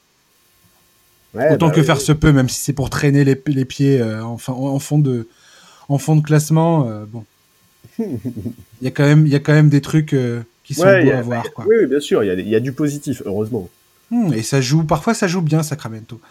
Je- J'arrive pas à détester cette équipe. Je trouve qu'il y a vraiment quelque chose à, trouver, quoi. Mais euh, comment, avec qui, quoi faire en termes de décision, tu vois. Enfin, c'est l'antithèse des Grizzlies pour moi, tu vois. Ouais, ouais, je, je, ouais, je comprends très bien. Je comprends tout à fait. Allez, on termine avec les Blazers. Les Blazers qui euh, sont encore une nouvelle fois mordus par le virus. Pardon, on parle pas de virus comme ça euh, aujourd'hui, c'est pas possible. Non. Mor- Oh, encore une fois rattrapé par les blessures. Donc Zach Collins, il a, il a, voilà, il est encore out pour la saison avec sa cheville. Euh, Yusuf Nurkic, il est encore sorti, fracture du poignet cette fois. Il est out au moins pour les six prochaines semaines. Et là, très récemment, c'est CJ McCollum qui s'est retrouvé sur le flanc avec une fracture au pied. Il est, il est out au moins euh, quatre semaines. Alors qu'il était en train de nous faire une saison de All-Star, CJ McCollum. C'était ah bah, impressionnant. Ah, il, est, il, fait une saison, enfin ouais, il était sur une saison magnifique. Ouais, meilleur, meilleur pourcent, meilleure euh, moyenne au, euh, au, au, point, en points par match, 26,7, meilleure moyenne en passes décisives, en interception. Il était à plus de 47% au tir, plus de 44% à 3 points. Il était, mais c'est pareil, torche 40, humaine. 44% à 3 points en en prenant 11 par match. exact. Merci de, parler du, merci de parler du volume, parce que c'est excessivement important. le mec. Exactement. un cocktail Molotov à lui tout seul. Euh, ah ouais, incroyable. Ah non, ouais, c'est, c'est. dur, c'est dur pour euh, les Blazers. Tellement frustrant. Hein, ouais, enfin vraiment le pauvre Damien Lillard. Quoi. Il y a vraiment un côté malédiction avec cette équipe. Euh, c'est que des joueurs importants avec un vrai rôle dans l'équipe. Alors pour Nourkic, c'est un peu moins grave que prévu, mais mais mais ouais non, euh, c'est vraiment extrêmement frustrant. Euh. alors certes, on parle de franchise NBA, il y a aucune franchise NBA qui vit une saison sans avoir des blessures, mais mais Portland, c'est tout le temps des mecs importants, c'est jamais au bon moment, c'est ouais, c'est vraiment très frustrant. Et moi, Zach Collins, ça me fait chier parce que moi, c'est vraiment un type que je veux voir sur les parquets. Je crois en lui. Je, je, mais, mais, il a besoin de jouer, quoi. Il a besoin de jouer. il faudrait que son corps le laisse tranquille, quoi. Bah, que ce soit lui ou Nurkic, c'est quand même. Euh... Ah, je sais pas si c'est le... la faute à pas de chance, mais c'est ils sont quand même très régulièrement blessés, quoi. Bah, si c'est pas la faute à pas de chance, c'est que le Moda Center est construit sur un cimetière indien, si tu veux. Parce que là, ça fait trop, en fait, quoi. Ça fait trop. Parce que ces deux joueurs-là, je veux dire, euh, ces deux, trois dernières saisons, c'est l'accumulation. Bah, ça, n'arrête jamais. Nourkic, euh, Nourkic l'année dernière, il joue même pas 10 matchs, euh, je, je, crois. Donc, euh, donc oui, c'est. C'est dur. Ouais, c'est ouais, vraiment déprimant, je trouve. Puis ils évoluent à l'Ouest, qui est quand même une conférence très très compliquée, même si l'Est se renforce saison après saison. Ouais c'est une équipe qui avait encore besoin de, de, bah de, qui se cherchait encore avec ses nouvelles recrues, qui, qui, qui avait besoin d'intégrer un peu tout le monde, de trouver son identité sur le terrain. Et puis, bah, ça vient un peu casser le, enfin, du moins ralentir le processus. Ouais, et malgré ça, ils sont, ils sont placés. Hein. Ils sont, oui, ils sont cinquièmes à, l'Ouest. ils font partie, défaites. voilà, ils font partie de cette, ces équipes euh, qui sont derrière le trio de tête, mais qui sont ouais, clairement en course pour les playoffs. Quoi. Voilà, et moi j'ai encore peur de voir Damien Lillard se cramer physiquement pour essayer de maintenir à flot toute cette histoire.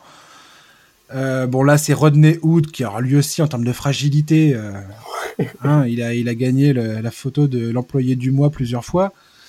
Euh, T'as Anthony Simons, peut-être qui peut se développer grâce à tout ça. Ils ont quelques certitudes avec Gary Trent Jr. Hein, lui, euh, lui on sait, on sait à quoi s'en tenir. Même Carmelo, hein, Carmelo fait une oui, Carmelo va devoir avoir plus de responsabilités pour euh, combler nos parce que euh, là tu perds quand même 26 points, plus de 26 points par match. Hein. Bah ouais. Donc euh, ça va être dur de remplacer ça. Ouais, mais je suis d'accord. Après, bon, Melo a une, une, très très bonne adresse, je crois, il me semble, cette saison sur le tir extérieur. Mais, mais oui, non, c'est clair que tu remplaces pas CJ McCollum aussi facilement, quoi. En plus, il, c'est pas juste un marqueur, quoi. McCollum, c'est un mec qui était à, je crois qu'il était à 5, quasiment 5 passes, 5 rebonds de moyenne également. 5 mmh. passes, 4 rebonds. Enfin, ouais, ouais, c'est, ouais, je te dis vraiment, c'est un côté vraiment frustrant, je trouve. Et, ouais, et Nourkic, Nourkic, il est coutumier du fait, quoi. C'est, c'est, c'est, c'est vraiment, ouais, frustrant, c'est vraiment le mot. Je, je, je vois pas, en fait, si tu veux, je trouve que Damien Lillard est un mec qui est tellement méritant d'une certaine manière. J'aimerais tellement qu'il puisse au moins, que cette franchise puisse au moins vivre une saison sans, sans être victime de, de ces enchaînements de blessures. Euh, en étant épargné, ouais. Ouais, ouais. Parce que là, là c'est Jim McCollum. Tu vois, genre, c'est une, une, des équipes qui perd le moins de ballons de la ligue. Hein. Ouais, ouais. C'est, ouais. De toute façon, les Blazers, ça joue bien. Terry Stott, c'est un très bon coach elle, est fun cette équipe. Je, je suis pas certain de leur euh, de leur capacité à, à, viser concrètement le titre, mais c'est quand même un club pareil. Enfin, les, ces dernières saisons, c'est un club qui c'est un club de battants les Blazers. Ils ont fait une finale de conférence qui n'est pas rien. Il n'y a, pas beaucoup de clubs qui atteignent ce niveau de la compétition. Demandez aux Clippers. Hein. Mais non, mais bien sûr. Et c'est, chaque, chaque, année, on dit à quel point la conférence Ouest c'est la jungle. Et chaque année, Portland. Ils sont là? qualifiés en playoff. Bon, la saison dernière, ils sont dû passer par le play-in, mais sinon, ça leur arrive fréquemment d'être dans les quatre, voire même dans les trois. ouais, je, je, je, je suis d'accord. moi, Portland, c'est vraiment, c'est une équipe qui est ultra méritante. Mm. Ouais, donc un peu triste, ouais, effectivement, de les voir de nouveau passer par la case blessure, devoir jongler avec ces histoires de qui, qui va prendre les minutes, qui va réussir à rester sur, euh, sur ses pieds. Ouais, D'ici la fin de la saison, là, si Jay McCollum, il, doit revenir dans 4 semaines euh, minimum, ce qui veut dire qu'il va revenir euh, en mars potentiellement. Euh, ils auront deux mois pour euh, pour le réintégrer, pour qu'il trouve son rythme et, éventuellement pousser l'équipe vers les playoffs. On, verra où ils en sont à ce, moment-là.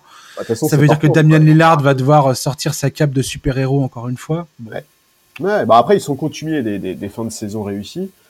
Euh, mais, mais effectivement, moi, tu l'as dit tout à l'heure, moi, ce qui m'embête, c'est ça, c'est Damien Lillard, quoi. Dans quel état est-ce qu'il va arriver en playoff? Et... Mmh. Complètement. Épuisé, probablement? Franchement, c'est vraiment. Ouais, bah oui.